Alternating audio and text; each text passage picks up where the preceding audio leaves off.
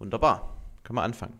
Ausgabe Nummer 2 des Sub-Entwickler-Talks. Hallo Simon, wie geht's dir? Hi, ja super geht's mir. Danke, dass ich wieder da sein darf. Ähm, wir haben heute wieder einige spannende Themen für euch. Wir fangen aber erstmal mit meinem ähm, Eiweiß-Analysen-Update an. Hast du mein Video am Sonntag gesehen, Simon? Ähm, ich habe die Ankündigung auf Instagram gesehen. Das Video selbst habe ich leider noch nicht gesehen. Nein. Das ist egal, du hast das Wichtigste mitbekommen. Ich ähm, habe ja jetzt die Möglichkeit, dass ich Eiweißpulver mit Hilfe der Firma Gerhard Analytical Systems untersuchen lassen kann. Und ähm, da habe ich mir auch die Kommentare jetzt angeschaut und da gab es tatsächlich Kritik ähm, nach dem Motto, wer sagt mir denn jetzt, dass ich also ich als Person nicht auch schon Musterproben bekommen, die der normale Kunde nicht bekommt. Das ist eine schwierige Sache und deswegen habe ich mir überlegt, ich werde jetzt, um einfach komplett sicherzustellen, dass es auch wirklich das Produkt ist, das man am Ende auch im Laden kauft, ähm, mich morgen am Mittwoch mit einem Kumpel zusammentun und mit ihm dann die Produkte alle komplett neu bestellen auf seinen Namen, auf seine Adresse und mit seinem Konto. Und dann werde ich die Pakete, wenn sie angekommen sind, ungeöffnet direkt per Post an Gerhard Analytical Systems schicken und die tun das dann testen, wie viel Eiweiß am Ende drin ist. Ich glaube, das ist so in, im Rahmen meiner Möglichkeiten das fairste und objektivste, was ich in meiner Position einfach machen kann. Absolut.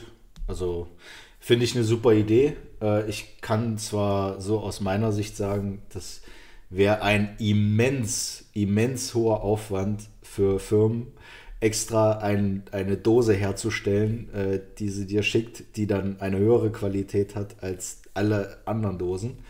Ähm, also das wäre, also gerade für Firmen, die mit Lohnherstellern arbeiten, ein unfassbar hoher Aufwand. Aber natürlich 100% Transparenz äh, ist das natürlich der absolute Goldstandard und die absolut richtige Route, die du da nehmen solltest. Genau, und ähm, der Gedanke, warum ich auch alles nochmal neu bestelle, weil theoretisch könnte ich ja auch die Produkte, die ich jetzt eh schon habe, einschicken, ähm, ist folgender. Da habe ich mit dem André vom Bodybuilding Depot auch gestern telefonieren können. Er hat mir gesagt, wenn jetzt eine Eiweißsoße schon länger geöffnet ist und wie auch bei mir in meinem Falle jetzt neben der Küche, in, ich habe so einen kleinen Abstellraum neben der Küche ja. und der ist auch immer offen. Also da gibt es theoretisch eine Schiebetür, aber die mache ich nie zu. Ähm, dass dann diese Pulver auch entsprechend Wasser ziehen können. Richtig. Das heißt, ähm, angenommen, ich hätte jetzt eine 1 Kilogramm Whey-Protein-Konzentratdose mit einem Eiweißgehalt von 78 Prozent.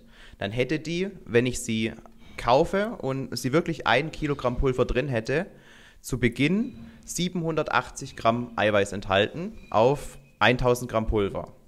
Wenn ich allerdings das jetzt öffne, nichts rausnehme, sondern einfach nur öffne und keine Ahnung, ein paar Wochen da stehen lasse, dann wird sich im Laufe der Zeit, einfach weil dieses Pulver dann beginnt Wasser zu ziehen, die Masse von dem Pulver erhöhen und ist jetzt ein fiktives Beispiel, irgendwann nicht mehr 1000 Gramm wiegen, sondern 1050 Gramm zum Beispiel.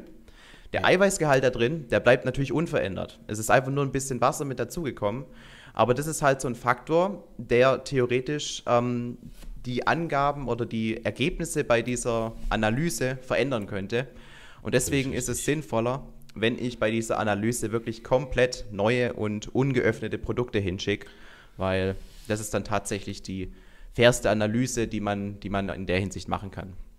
Richtig. Ähm, also ich habe ja auch mal in so einem Lebensmittelanalyselabor gearbeitet äh, während meines Studiums und ähm, außer was jetzt so eine mikrobiologische Bestimmung angeht oder wenn jemand äh, sozusagen einen Rohstoff hat, wo er die Nährwerte nicht kennt, sondern halt wirklich von einem Endprodukt die Nährwerte bestimmen soll, dann nehmen diese Labore in der Regel auch nur original verschlossene Packungen an und machen auch ein Foto davon, dass es original verschlossen angekommen ist zur Dokumentierung. Das sieht man tatsächlich auch öfter, wenn man ähm, sich diese ganzen ja.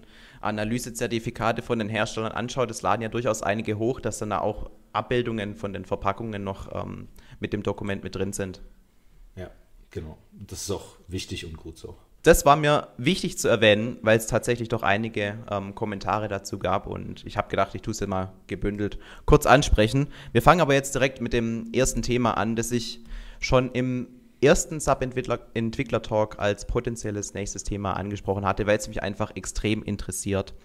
Und das betrifft die Sache, wie viel wird hergestellt von einem gewissen Produkt und welcher Denkprozess steckt da dahinter.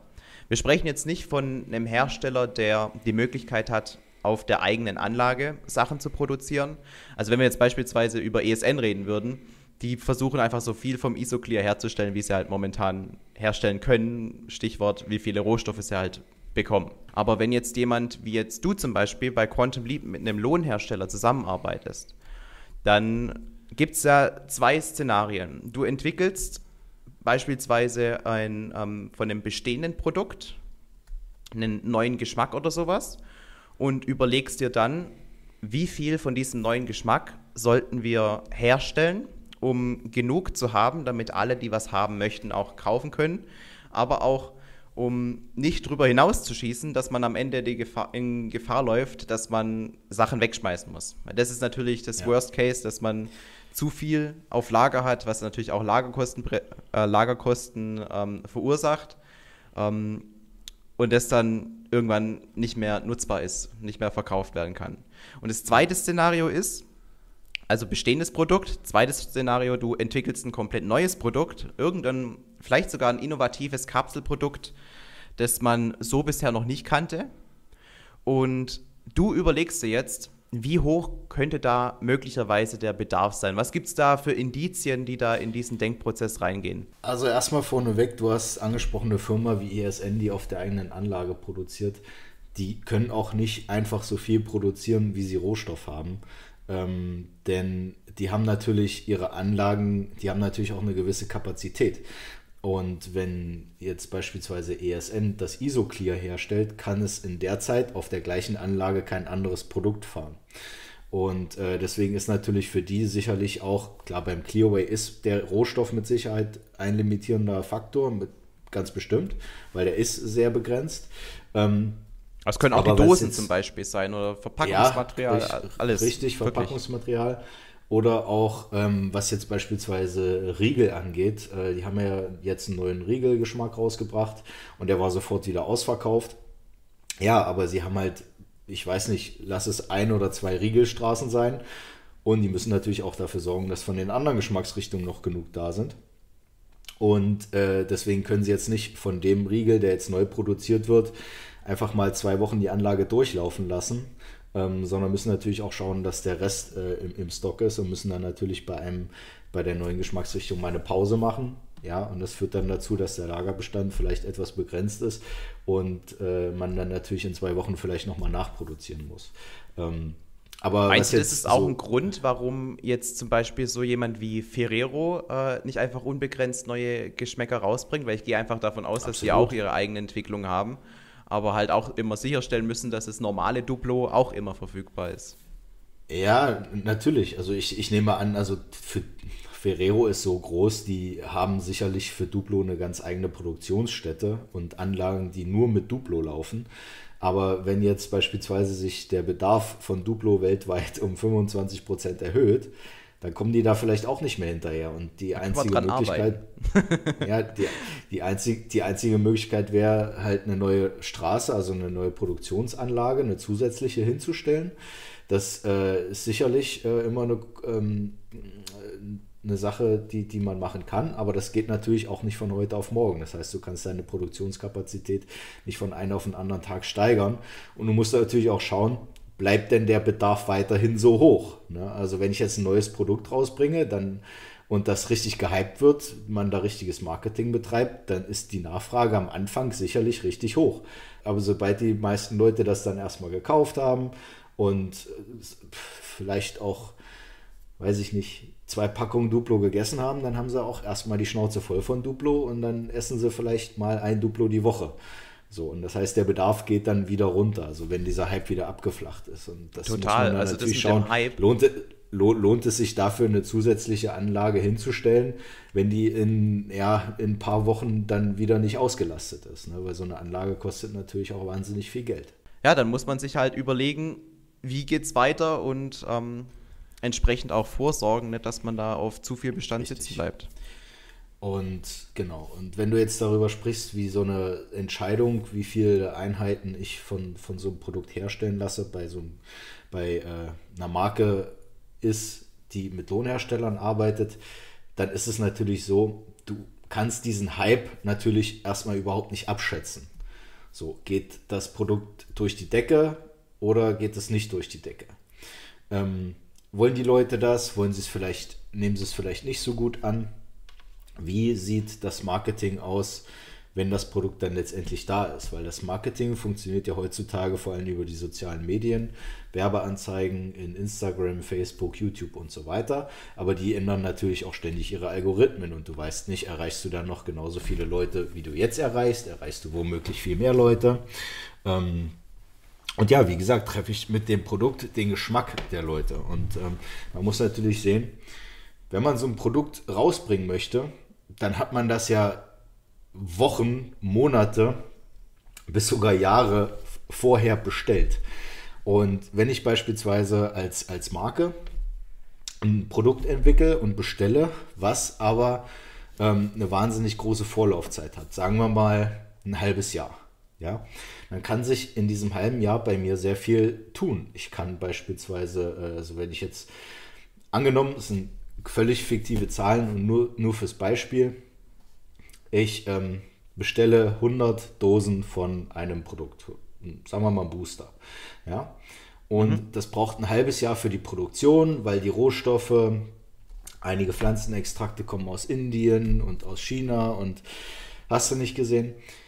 Ähm, das braucht ein halbes Jahr, bis, bis, bis die Dosen dann bei mir auf Lager sind. In dem halben Jahr kann meine Firma seinen Kundenstamm wahnsinnig viel erweitern. Das heißt, ähm, es kann sein, dass sich mein, mein Kundenkreis verdoppelt, weil ich auf einmal richtig was Gutes im Marketing gemacht habe oder ähm, zwischendurch noch ein Produkt rausgebracht habe, was so gut angekommen ist, dass es mir neue Kunden generiert.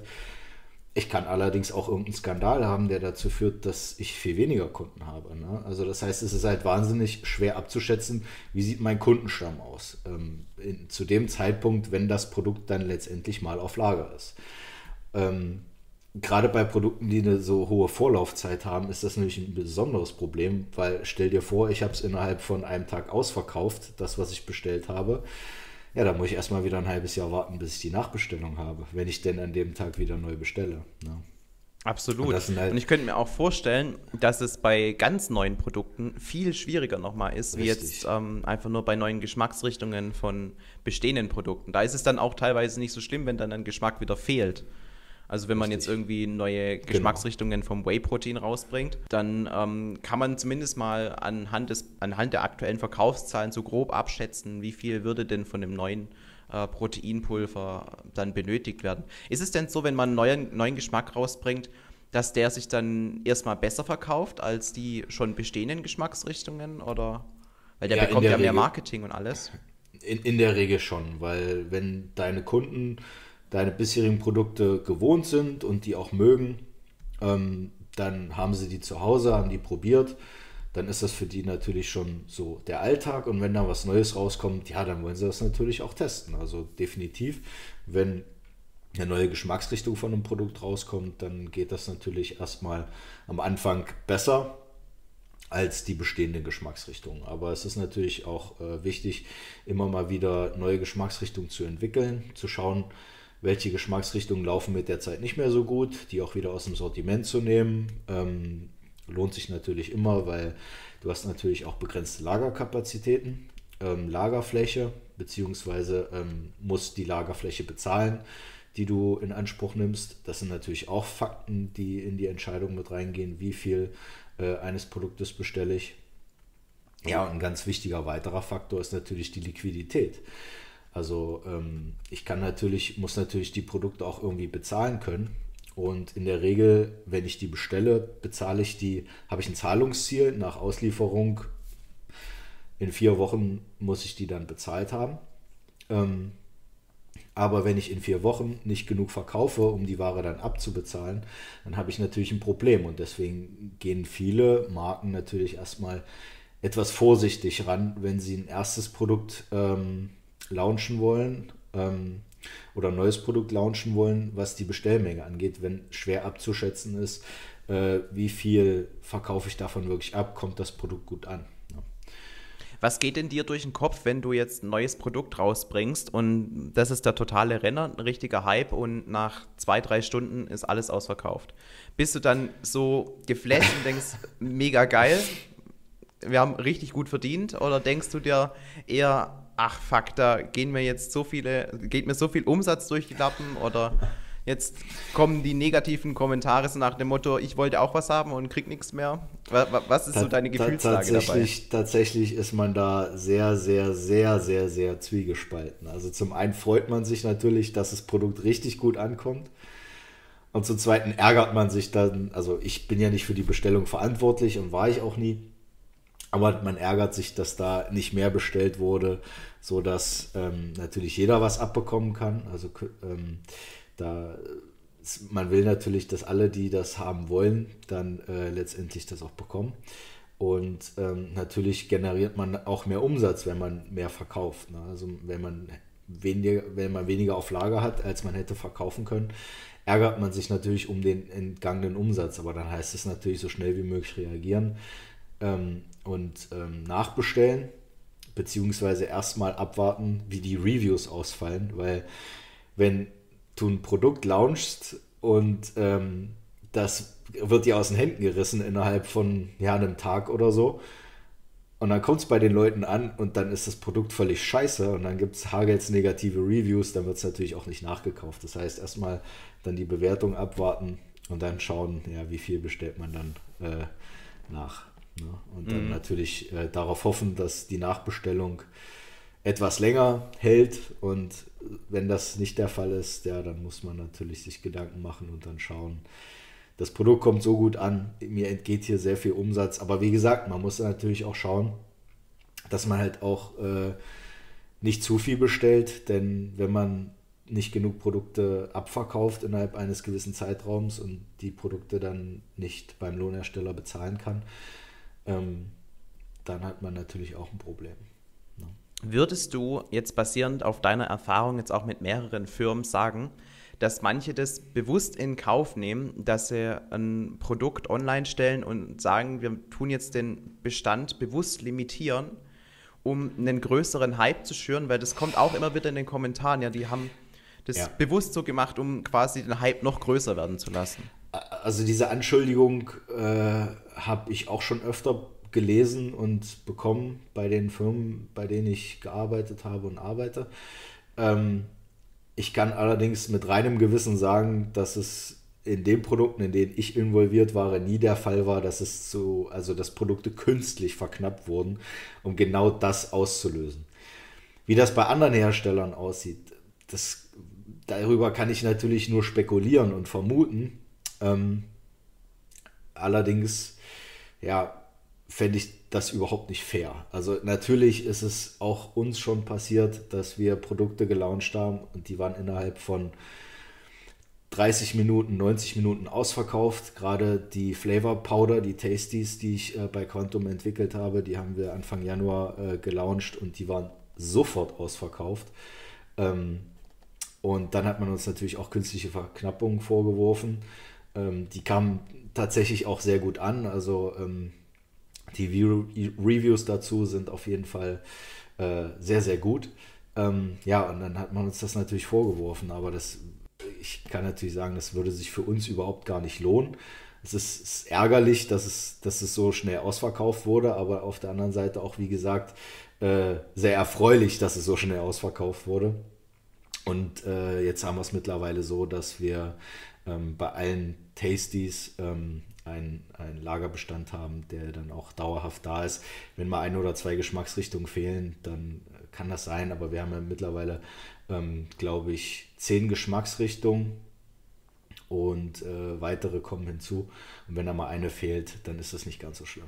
Jetzt zum Abschluss äh, von dem Thema habe ich noch eine Frage. Und zwar, ähm, es gibt ja auch manchmal so saisonale Produkte. Jetzt im Sommer bringen manche Firmen so besondere Sommergeschmäcker raus. Mhm. Und im Winter ist es ja auch ganz häufig, dass dann irgendwie ein besonderer Lebkuchengeschmack oder sowas ja. rauskommt. also ich stelle es mir halt unglaublich schwierig vor, da jetzt den richtigen, ähm, die richtige Bestellmenge abzuschätzen. Ja, ähm, es kommt ja auch häufiger vor, ja. dass ähm, Weihnachtsprodukte auch noch im März oder so verfügbar sind. Wie findest du diese Herangehensweise, diese Taktik? Oder macht man das teilweise auch, um ein bisschen zu lernen mit einem geringeren Risiko? Ähm, naja, was heißt lernen mit einem geringeren Risiko? Also so Special Editions, die gibt es ja auch äh, in, in, der, in der ganz normalen Lebensmittelproduktion, beispielsweise, ähm, keine Ahnung, Twix mit Spekulatius-Geschmack gibt es auch nur im Winter. Genau, genau. Um mich da kurz nochmal zu erklären, warum sage ich weniger Risiko. Ähm, ja. Bei solchen Special Editions, Limited Editions, da ist es normal, dass dann irgendwann der Bestand weg ist und es einfach nicht mehr gibt. Da heißt es ja auch schon immer von Anfang an nur bis äh, verfügbar, solange der Vorrat reicht. Und ja. es ist auch irgendwie in der Gesellschaft akzeptiert, wenn der Vorrat aus ist, dann ist es halt passiert. Dann ist es vorbei Richtig. und vielleicht nächstes Jahr wieder. Und deswegen ja, ist da die Kritik, die dann auf Seiten der Kunden auf einen zukommt, nicht so schlimm, wie wenn man jetzt ein neues Produkt launcht, das unabhängig von irgendeiner Saison ist. Das ist richtig, aber du hast natürlich bei den Special Editions auch wieder das Problem, dass du nicht abschätzen kannst, wie gut kommt es an.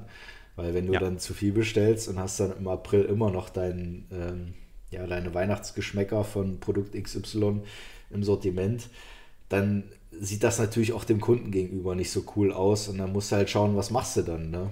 Ähm, machst du dann eine Aktion und verkaufst es dann für einen geringeren Preis oder lässt es einfach im Sortiment weiterlaufen, verkaufst es im nächsten Jahr. Das ist natürlich dann wieder ähm, eine Sache, die ja, die dann wieder ein höheres Risiko hat. Also du musst dann natürlich ganz genau abwägen und abschätzen, ähm, was sich für dich dann, äh, wie, wie, viel du bestellst. Auf der anderen Seite, wenn du in Weihnachtsgeschmacksrichtung ähm, im, im Oktober launchst oder vielleicht auch im November und bist dann out of stock nach zwei Wochen ähm, und die Leute können das dann noch nicht mal an, an, an Weihnachten selbst oder in der Adventszeit selbst äh, bestellen. Jetzt nur als Beispiel und dann ist es natürlich auch wieder blöd, weil so schnell kommst du nicht an neue Ware ran. Ne? Also eigentlich ist es ähm, sogar doppelt schwer, wenn man so eine. Es ist ein Drahtseilakt, auf jeden Fall, ja. Wie lang ist denn so ein typisches Supplement ähm, haltbar und wie lange darf man das dann noch verkaufen? Also ich glaube, ähm, nach der Produktion ist es in der Regel zwei Jahre haltbar. Ja, also das kommt das natürlich auch aufs Produkt drauf an. Ähm, es gibt Sachen, die sind nicht ganz so lange haltbar. Beispielsweise alles, was so auf mh, hm, Mehlbasis ist. Ähm, also zum Beispiel auch so ein, so, ein, so ein Reismehl oder ein Weight Gainer, beispielsweise auf Haferflockenmehl oder sowas. Mhm. Ähm, das ist meistens nicht ganz so lange haltbar. Das liegt daran, dass äh, du zum Beispiel Haferflocken haben ja auch eine gewisse Restfeuchte und haben auch einen gewissen Fettanteil ähm, der natürlich dafür sorgt, dass da Mikroorganismen ein bisschen schneller wachsen können und es ist nicht ganz so einfach darin, alle Mikroorganismen und auch Pilzsporen ähm, abzutöten. Das ist aber eine Sache, die ist genauso bei Haferflocken, die, wenn du sie im Lebensmittelmarkt äh, kaufst oder bei irgendeinem ähm, ja, äh, Getreidemehl, was etwas höheres, etwas höheren Fettgehalt hat, vielleicht, weiß ich nicht, Buchweizenmehl oder sowas, hast du genau dieses, das gleiche Problem. Gerade wenn es natürlich äh, ein Mehl ist, das natürlich sehr oberflächenvergrößert ist und dann natürlich eine große Angriffsfläche für Keime hat. Aber da sind es in der Regel auch ein MHD von ein bis anderthalb Jahren. Whey-Proteine ähm, kommt, da kommt es auch drauf an, ein Isolat hat äh, eine längere Haltbarkeit als ein Konzentrat, weil Konzentrat enthält mehr Restfeucht und Restfett. Ähm, da hast du dann in der Regel aber auch äh, über zwei Jahre. Kommt natürlich auch drauf an. Also es gibt natürlich auch Hersteller, die kaufen bewusst irgendwelche ähm, Rohstoffe ein, die schon etwas älter sind, deswegen ein etwas kürzeres MHD haben und ähm, deswegen haben auch die letztendlich die, die Produkte, die, da, die du daraus produzierst, ein etwas kürzeres MHD. Das machen ähm, die, um Geld zu sparen quasi. Ist dann günstiger. Ja, all, allerdings ist natürlich die Frage, geben sie dieses MHD dann auch an die Kunden weiter? Also deklarieren sie das dann auf dem Produkt, weil das MHD ist ja wirklich nur ein Mindesthaltbarkeitsdatum und das bedeutet nicht, dass ab diesem Datum das Produkt äh, gesundheitsschädlich oder verdorben ist, sondern äh, Mindesthaltbarkeitsdatum bedeutet, dass es ähm, bis zu diesem Datum garantiert die ursprünglichen Eigenschaften besitzt.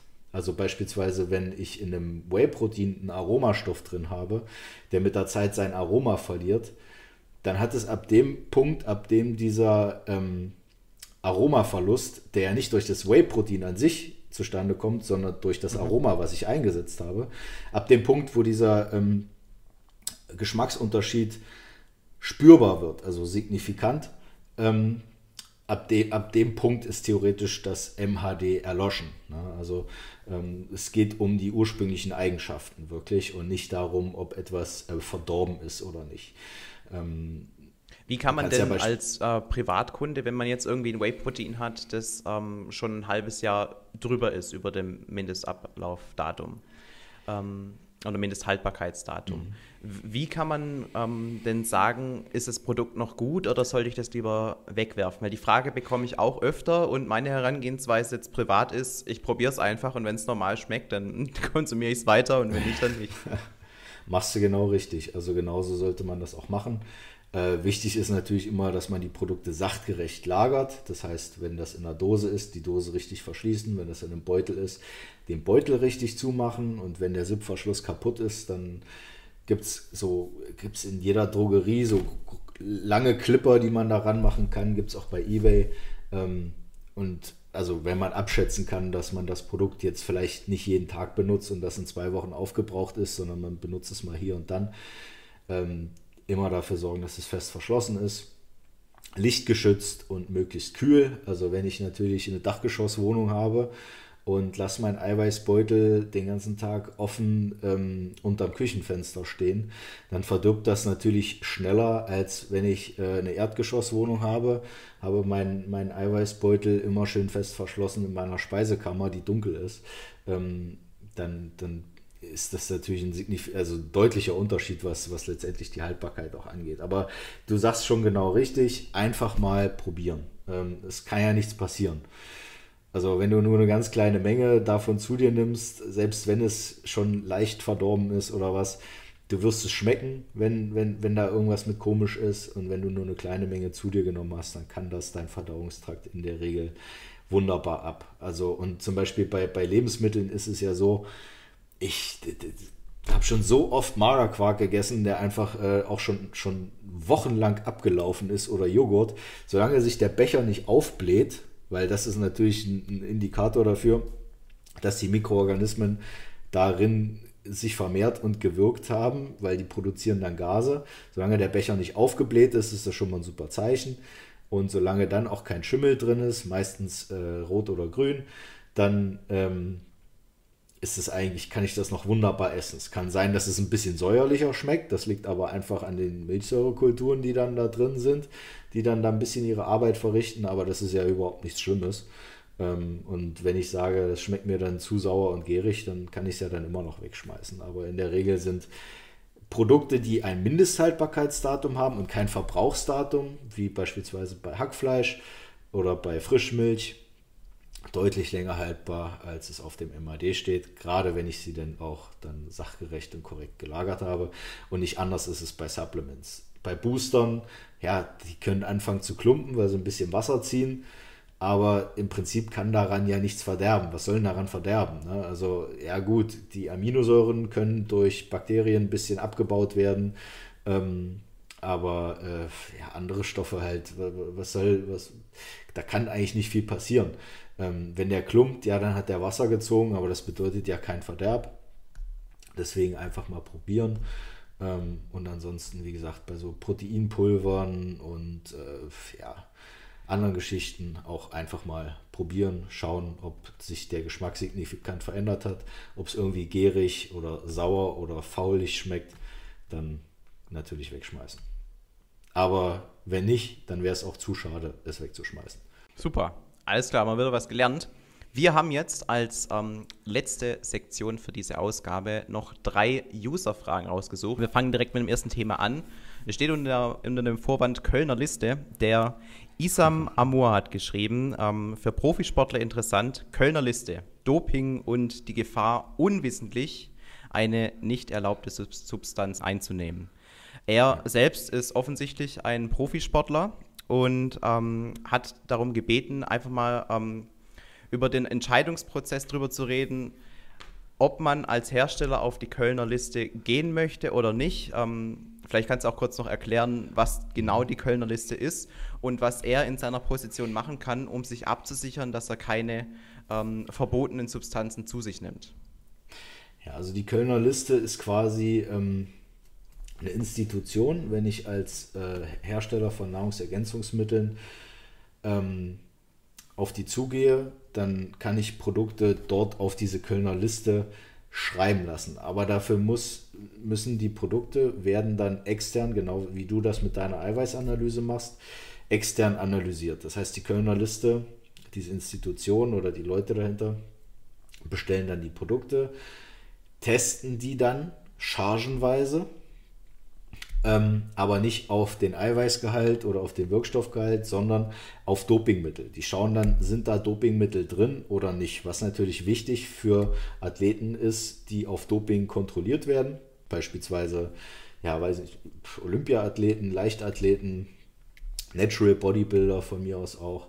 Ähm, und wenn denn keine äh, Spuren von Dopingmitteln drin sind, dann kommt das Produkt auf die Kölner Liste. Ich kann das dann einsehen und sagen, okay, wenn ich das Produkt kaufe, dann bin ich safe, dass ich da keine Verunreinigungen mit Dopingmittel drin habe, was natürlich für einige Athleten sehr, sehr wichtig sein kann. Das Problem ist allerdings, äh, dass das für die Hersteller der Nahrungsergänzungsmittel, der Supplements, extrem teuer ist, weil du musst natürlich auch sehen, erstens mal wollen die Leute hinter der Kölner Liste, die müssen für ihre Arbeit bezahlt werden. Definitiv. Jeder von uns muss für seine Arbeit bezahlt werden, damit er sein täglich Brot verdienen kann. Klar.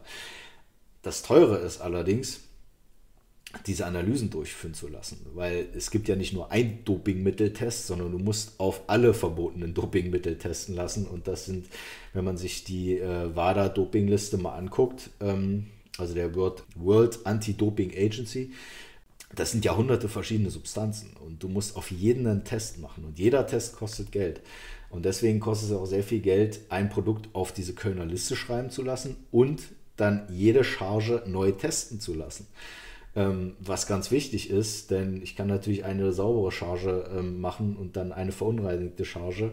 Wenn ich aber nur die saubere Charge analysieren, analysieren lasse und die steht dann auf der Kölner Liste und ähm, alle weiteren Chargen dann in der Zukunft sind verunreinigt, dann bringt mir das ja natürlich überhaupt nichts. Das heißt, immer äh, auch muss chargenweise kontrolliert werden. Das ist wahnsinnig teuer. Nun ist es so, es gibt natürlich viele Studien aus den USA oder auch ähm, aus Asien und Osteuropa, die zeigen, dass viele Produkte, also diese Studien sind aus der Vergangenheit, aktuelle kenne ich dazu jetzt nicht, dass viele Produkte tatsächlich mit Dopingmitteln verunreinigt waren. Ja, also ähm, gibt es natürlich zahlreiche Beispiele von Boostern, wo dann irgendwelche Dopingmittel drin waren, die nicht auf dem Etikett standen und so weiter. In Deutschland gab es, soweit ich weiß, in den 90ern und Anfang der 2000er äh, Jahre auch ähnliche Fälle. Ähm, allerdings muss ich sagen, ich arbeite ja jetzt seit 2016 in dem Feld und mir ist noch nicht ein Fall untergekommen, wo das der Fall war, wenn ein Produkt in Westeuropa produziert wurde. Das heißt, ähm, wenn man Produkte westeuropäischer Firmen kauft, die auch in diesen Ländern hergestellt wurden, dann ist man relativ sicher. Okay, so viel zu dem Thema. Kommen wir zur nächsten Frage. Die kommt von Lexi VS. Und ähm, er beschäftigt sich mit der Thematik Kohlenhydrate in unserer Ernährung. Mhm. Er hat gelernt, dass Kohlenhydrate in unserer Ernährung nicht notwendig sind, um zu überleben. Der Körper braucht sie nicht. Allerdings rät die DGE, die Deutsche Gesellschaft für Ernährung, trotzdem dazu, die Kohlenhydrate, und jetzt kommt es, als Hauptenergiequelle zu verwenden. Also es ist eine andere Formulierung wie sie sind nicht essentiell für unseren Körper. Und jetzt ja. stellt sich die Frage, was ist denn so der aktuelle Stand der Wissenschaft, vor allem auch vor dem Hintergrund, dass die Menschen sich ja heutzutage deutlich weniger bewegen im Normalfall. Also wir sitzen mehr vorm Computer, müssen unsere Nahrung nicht mehr in der Natur beschaffen, sondern gehen in den Supermarkt oder rollen zum Supermarkt. ja, also im, im Gegensatz zu Proteinen und einigen Fettsäuren sind Kohlenhydrate oder ist die Aufnahme von Kohlenhydraten nicht essentiell.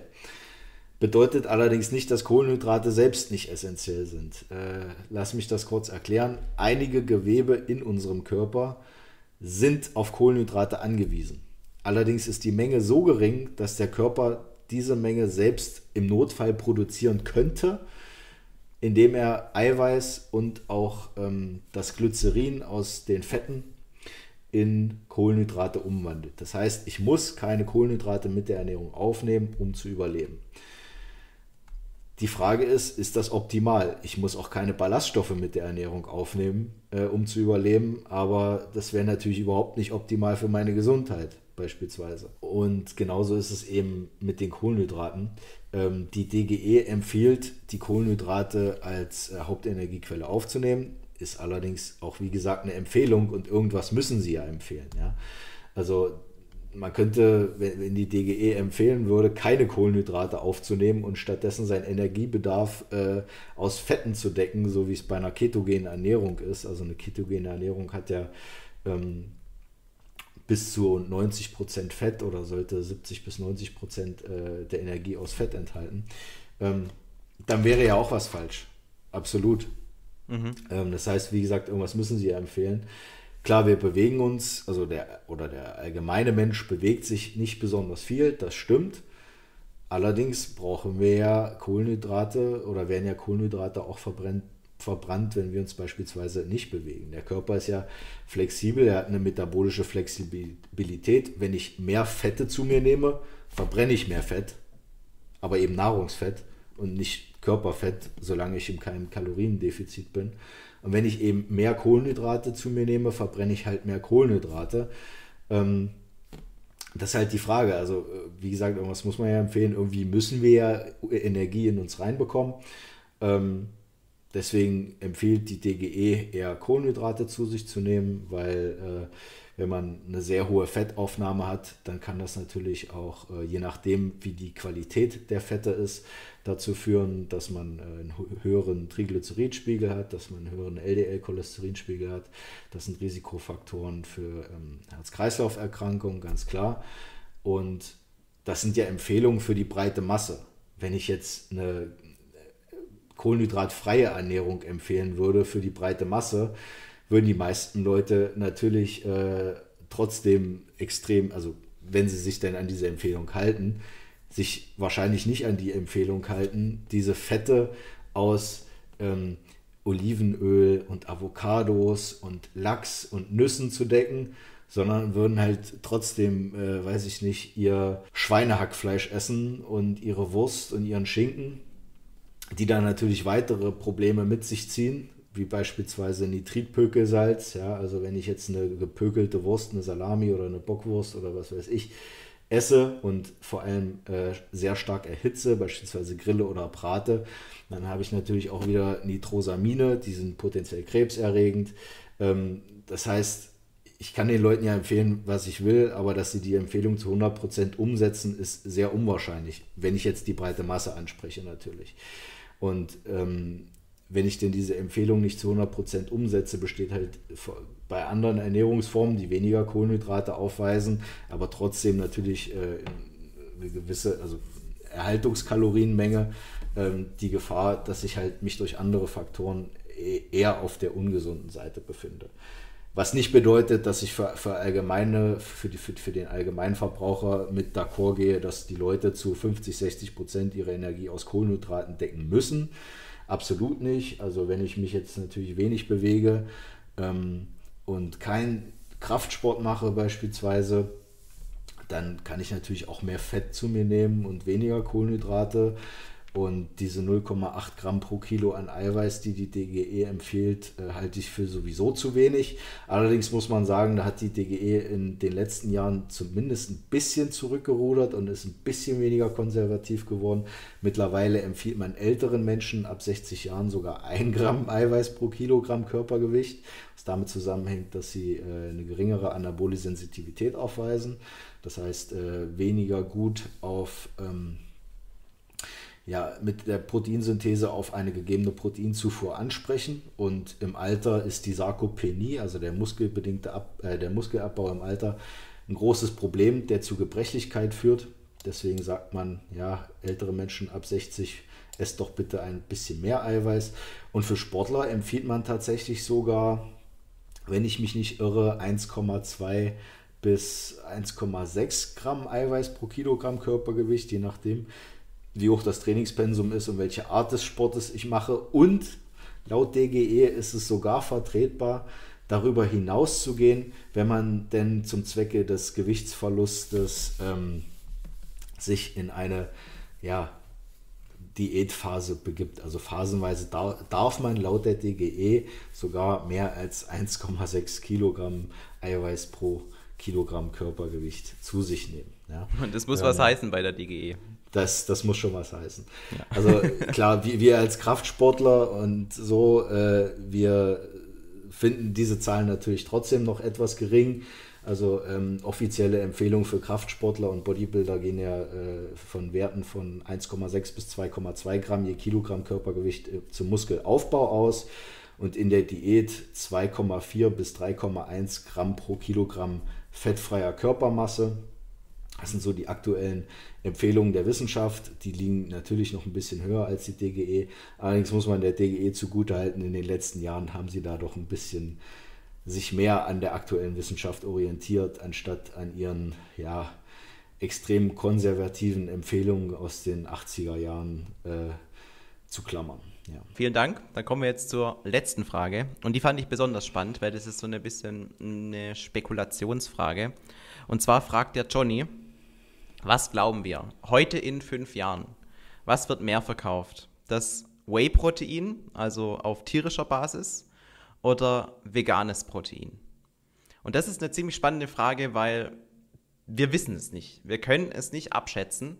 Das Einzige, was wir sehen, ist, dass es eine Entwicklung gibt hin zu veganen Proteinpulvern, dass die sich Stück für Stück immer mehr verkaufen.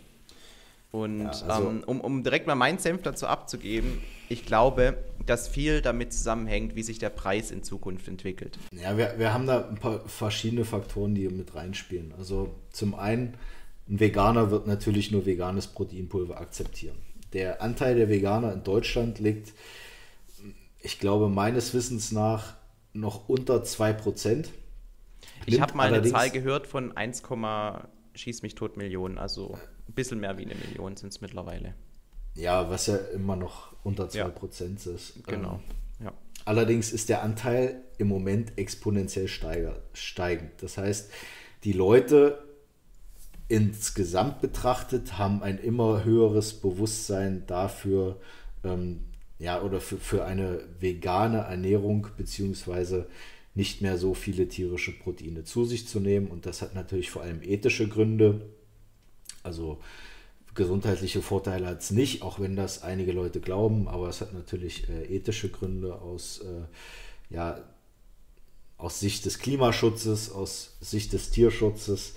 Ähm, absolut nachvollziehbar. Ja, ähm, gibt es viele Gründe dafür. Wenn, ich, ich bin kein Veganer, aber diese Gründe sind absolut nachvollziehbar und sie sind da und jeder, der das kleinredet oder ähm, ja, ignoriert, der ist einfach nur dumm. Ähm, wie gesagt, ich bin trotzdem kein Veganer und ich werde auch kein Veganer. Das heißt, ich habe überhaupt keine, keinen Grund, Veganismus zu verteidigen. Ähm, aber je höher der Anteil der Leute äh, in der Bevölkerung ist, die sich vegan ernähren, desto höher wird natürlich auch der Anteil an Leuten, die ein veganes Proteinpulver kaufen. Und gerade bei Veganern ist es ja so, vegane oder pflanzliche Eiweißquellen haben eine geringere Proteinqualität als tierische. Das ist so. Und ähm, durch diese geringere Proteinqualität muss ich mehr Eiweiß zu mir nehmen als Sportler, um den gleichen Effekt zu erzielen. Was daran liegt, dass vegane Proteine zum einen weniger essentielle Aminosäuren enthalten, gerade von bestimmten veganen, äh, äh, bestimmten Aminosäuren. Und das kann ich natürlich zu einem gewissen Teil ausgleichen, indem ich zwei Proteine miteinander kombiniere. Dann kann ich das natürlich äh, in gewissem Maße ausgleichen. Das mit Sicherheit. Allerdings ähm, spielt in die Proteinqualität nicht nur der, der Anteil an essentiellen Aminosäuren mit rein, sondern auch die Verdaubarkeit. Und die Verdaubarkeit von pflanzlichen Proteinquellen ist in der Regel deutlich geringer als die von tierischen Proteinquellen, beispielsweise Whey-Protein. Ähm, deswegen wird auch die ähm, Proteinqualität nicht mehr als die biologische Wertigkeit gemessen, sondern als aktuell ist der Goldstandard der sogenannte DIAAS-Score, DIAS, ähm, der die Verdaubarkeit und die Zusammensetzung der essentiellen Aminosäuren mit einbezieht. Das heißt, wenn ich jetzt als Sportler das Ganze ernsthaft betreiben möchte, als veganer Sportler, dann muss ich natürlich auch etwas mehr Eiweiß zu mir nehmen und deswegen greife ich natürlich häufiger auch auf Proteinpulver zurück, anstatt meinen Proteinbedarf ausschließlich über die Nahrung zu decken. Das ist der zweite Faktor. Und der dritte Faktor ist natürlich die aktuelle Preisentwicklung, die du schon angesprochen hast. Ähm, Whey-Protein ist immens gestiegen im Preis. Ähm, wenn jetzt nicht noch eine zusätzliche Krise hinzukommt zu Corona, Krieg, Dürre, die wir aktuell schon haben, ähm, ist zu erwarten, dass sich der Preis jetzt langsam stabilisiert und vielleicht Anfang nächsten Jahres auch wieder leicht absinkt. Aber wie gesagt, das ist rein spekulativ, weil wir überhaupt nicht wissen, was passiert. Die Dürrewelle, die aktuell äh, weltweit ähm, oder gerade auch in Europa herrscht, die ist natürlich, die, die, die Auswirkungen davon sind noch überhaupt nicht vollfänglich absehbar, weil ja die Ernte ähm, aus diesen Gebieten noch äh, aussteht. Ähm, Deswegen, wie gesagt, alles völlig spekulativ. Und ähm, natürlich betrifft die, die Ernte auch die Proteine, die aus, äh, die, die in die Produktion oder die, die Pflanzen, die in die Produktion von pflanzlichen Proteinen mit eingeht, aber exponentiell halt höher, weil sie auch als Futtermittel äh, verwendet werden. Und die Ausbeute an Protein ist geringer natürlich, wenn ich die Pflanzen erstmal an ein Tier verfütter und dann die Milch nehme und daraus Protein gewinne, anstatt wenn ich direkt das Protein aus den Pflanzen nehme und äh, es in ein Proteinpulver packe. Deswegen ist Whey-Protein aktuell viel teurer als die meisten pflanzlichen Proteinrohstoffe. Problem bei den pflanzlichen Proteinrohstoffen, wie gesagt, eine geringere Proteinqualität. Aktuell sind sie auch sensorisch noch überhaupt nicht auf dem Level, die wir bei einem, äh, einem Whey-Protein haben. Das heißt, ähm, wir haben bei einem pflanzlich, bei veganen Proteinpulver Einbußen in Geschmack und Qualität gegenüber einem Whey. Ähm, da kann ich noch so viele vegane Proteinquellen zusammenmischen. Ähm, ich komme nicht an den Whey ran, was die Verdaubarkeit und die Aminosäurenbilanz angehe, solange ich keine äh, zusätzlichen Aminosäuren beispielsweise hinzufüge. Ähm, und das sind halt Faktoren, die gehen halt damit rein. Also wenn wir jetzt äh, die Verbraucherpreise aktuell beobachten, dann ist natürlich zu erwarten, dass ähm, ja, immer mehr Leute auf vegane Proteinpulver zurückgreifen, was auch vernünftig ist, definitiv, oder zumindest ähm, eine Kombination aus beiden suchen. Und wenn wir jetzt ja. langfristig in fünf Jahren denken, dann wissen wir ja nicht, was mit den Preisen passiert. Wenn jetzt der Whey-Protein-Preis oder der Milchpreis deutlich wieder runtergeht. Ja, also zum Beispiel die, die Molkereibranche ist äh, maßgeblich von der Energiegewinnung aus Gas abhängig. Ja, wenn jetzt ähm, der Gashahn zubleibt, dann wird das Protein auch nochmal deutlich teurer. Ein weiterer Faktor, den ich jetzt eben nicht erwähnt habe. Also wie gesagt, wenn der Gashahn zubleibt, haben wir ein Problem beim Whey-Protein. Und dann wären natürlich vegane Proteine weiter interessant. Wenn jetzt allerdings äh, sich die Energieversorgung und ähm, auch die, die, die Ernte stabilisiert in den nächsten Jahren, dann wird auch der Whey-Protein-Preis wieder runtergehen. Und dann wird Whey-Protein in den nächsten fünf Jahren auch dominieren. Wie gesagt, ich denke, das kommt jetzt sehr auf den Preis drauf an. Ich glaube, in weiter, weiter Zukunft, wenn wir jetzt die nächsten 20, 25 Jahre betrachten, dann denke ich schon, dass sich beide Arten von Proteinen die Waage halten können und dass auch andere Proteinquellen ins Gespräch kommen. Also man redet ja jetzt schon, gibt es Firmen, die ähm, echte oder naja, was heißt echte Milch, die Milch, die die gleichen Eigenschaften und gleiche Zusammensetzung besitzt wie echte Kuhmilch, dass man die auch schon im ich sag mal, Labor oder im großen Kessel sozusagen synthetisieren kann. Allerdings ist das noch sehr, sehr teuer. Wenn allerdings da die Technik verbessert wird, dann wird das auch billiger als echte Milch und wird langfristig dann auch Milchkühe ersetzen können. Gleiches gilt ja auch für Fleisch aus dem Labor. Also ich denke mal, dass wenn wir wirklich in die weite Zukunft schauen, was dann vielleicht deine und meine Kinder oder Enkelkinder angeht, die werden dann wahrscheinlich Proteine aus in Anführungszeichen dem Reagenzglas zu sich nehmen, weil sie äh, deutlich nachhaltiger und günstiger sind, als dafür äh, Tiere hinzustellen, Tiere zu füttern Tiere zu schlachten.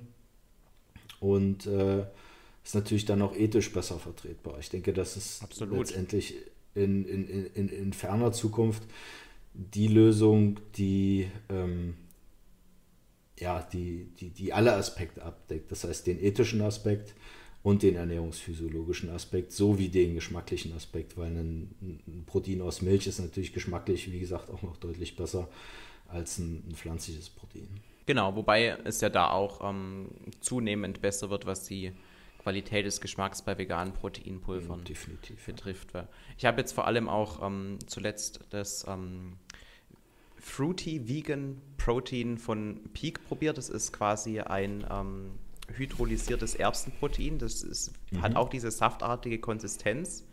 Mhm. Und da merke ich ehrlich gesagt keinen Kompromiss gegenüber einem ähm, normalen Clearway. Also ja da hat, ist man schon richtig nah dran an dem Whey-Rohstoffgeschmack. Wie, wie, ist das, wie ist das preislich? Sehr teuer. 25 Euro für, ich glaube, 400 Gramm. Also da ja, ist es noch ähm, der Preis auf jeden Fall der Faktor, der dagegen spielt. Ja, und, und bei einem, bei einem reinen Erbsenprotein-Isolat. Mit der Hinzugabe von Aminosäuren, muss man dazu sagen. Ah, okay, verstehe. Das ist natürlich dann eine andere Frage. Ja.